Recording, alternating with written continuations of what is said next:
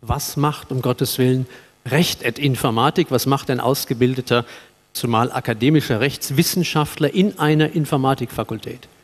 Und guess what? Es gibt nicht nur einen Rechtswissenschaftler, es gibt sogar deren drei. Ein Riesenluxus, den die Fakultät für Informatik sich hier leistet. Und man fragt sich natürlich, cui bono?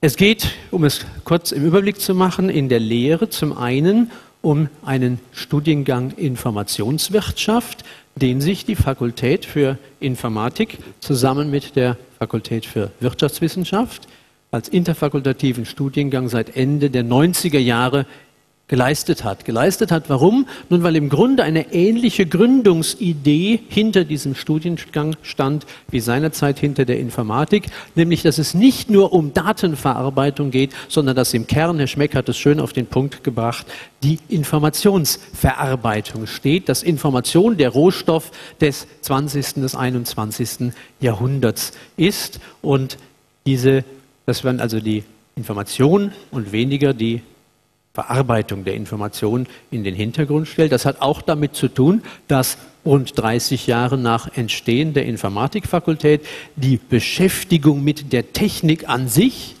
schon langsam etwas in den Hintergrund, in den Untergrund rückt und man sich überlegt, was kann man eigentlich auf der Anwendungsebene hier weiter machen. Was machen die Juristen dabei? Nun, ich habe es mal versucht, kurz auf die Formel zu bringen. Zum einen geht es darum, Recht für die Technik zu entwickeln und zum anderen aber auch die Technik für das Recht nutzbar zu machen. Dazu kurz einige kleine Ausführungen. Die Informationswirtschaft ist in der Tat ein multidisziplinärer Studiengang und ich habe Ihnen hier einmal einige Zitate ausgeführt, die aus dem Eröffnungssymposium des ZRR im Jahr 2000 stammen. Dieses hier von unserem Ehrensenator Klaus Tschira, dem Mitbegründer, einem der Mitbegründer der SAP.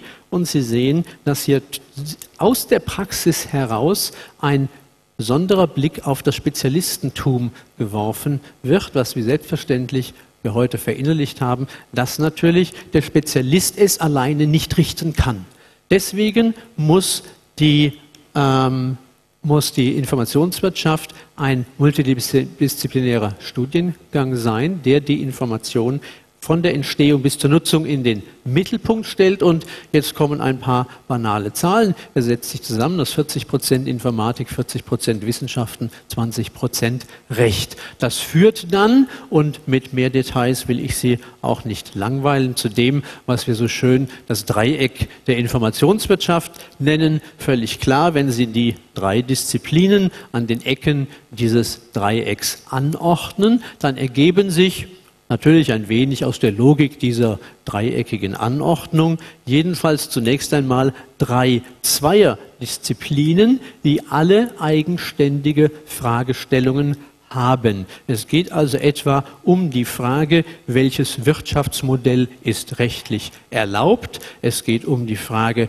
bei Informatics and Law, welche rechtliche Regel kann eigentlich durch die Informatik unterstützt werden und so weiter. Und in der Mitte haben wir dann den Problemkreis, der aus unserer Sicht heraus nur mit der Kompetenz aller drei Ecken dieses Dreieckes beleuchtet werden kann. Und ich glaube, Herr Schmeck, das Beispiel, was Sie von der Energieversorgung an die Wand geworfen haben, war ein schönes Beispiel daraus. Hier sind wir in der Tat wirklich jetzt auch von dem, was wir tun, in der Informatik mit den Wirtschaftswissenschaften zehn Jahre weiter als zu dem Zeitpunkt, wo wir dieses Dreieck im Grunde etwas in die Zukunft postuliert auf das Papier geworfen haben.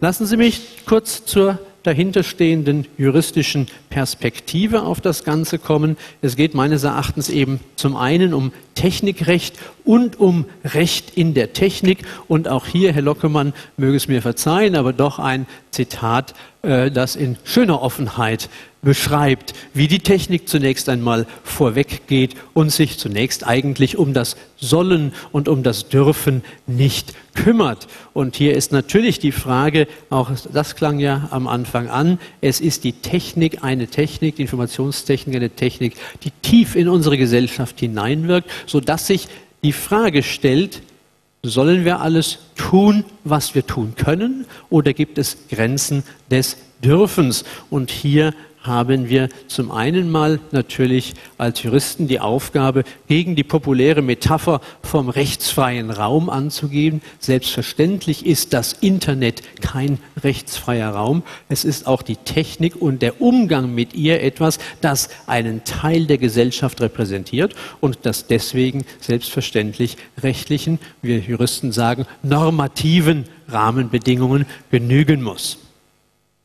Stattdessen, es geht also nicht um rechtsfreien Raum, sollte, und das ist unser Impetus und unser Ansatz hier am KIT, das Recht zur Technikermöglichung eingesetzt werden. Es soll also nicht nur verstanden werden als Bremser, als Verhinderer, sondern es soll Technik ermöglichen, es soll gleichzeitig aber auch Schutz gewähren. Das Wort Schutz vor Angriffen tauchte ja schon auf, aber auch das Schutz vor der Verletzung individueller Privatsphäre etwa. Als wir anfingen, ging es im Wesentlichen um fremde geistige Eigentumsrechte, die zu beachten waren. Heute im Zeitalter der Geolocation und der damit verbundenen Systeme geht es natürlich im Wesentlichen auch um Datenschutz, ein riesengroßes Problem. Und hier geht, hat äh, der amerikanische Professor äh, Lessig äh, durchaus mal das Wort geprägt vom Code is Law. Man kann darüber streiten, ob das die Wirklichkeit zutreffend beschreibt, aber es deutet doch darauf hin, welche Macht, welche gesellschaftlich regulative Macht der Code, also verstanden als der informatische Code, bedeutet. Er gibt uns im Grunde die Grenzen des Möglichen vor. Das, was Bill Gates in sein Microsoft nicht hineinprogrammiert hat, das kann ich mit diesem Programm nicht machen. Das könnte man sagen, es ist der Code heute, setzt die gleichen Freiheitsgrade, bewegt sich auf der gleichen Ebene wie seinerzeit die Architektur. Und jetzt kommen wir an ein interessantes Phänomen. Über Architektur im öffentlichen Raum wird noch trefflich gestritten, ob ich diagonal über den Schlossplatz gehen können soll oder nicht. Das ist eine Frage der Freiheitsbegrenzung, der Ermöglichung und über die wird öffentlich gestritten. Über das Design von Computersystemen hört man in der Öffentlichkeit relativ wenig und ich glaube, das gehört in der Tat in die Gesellschaft hineingetragen.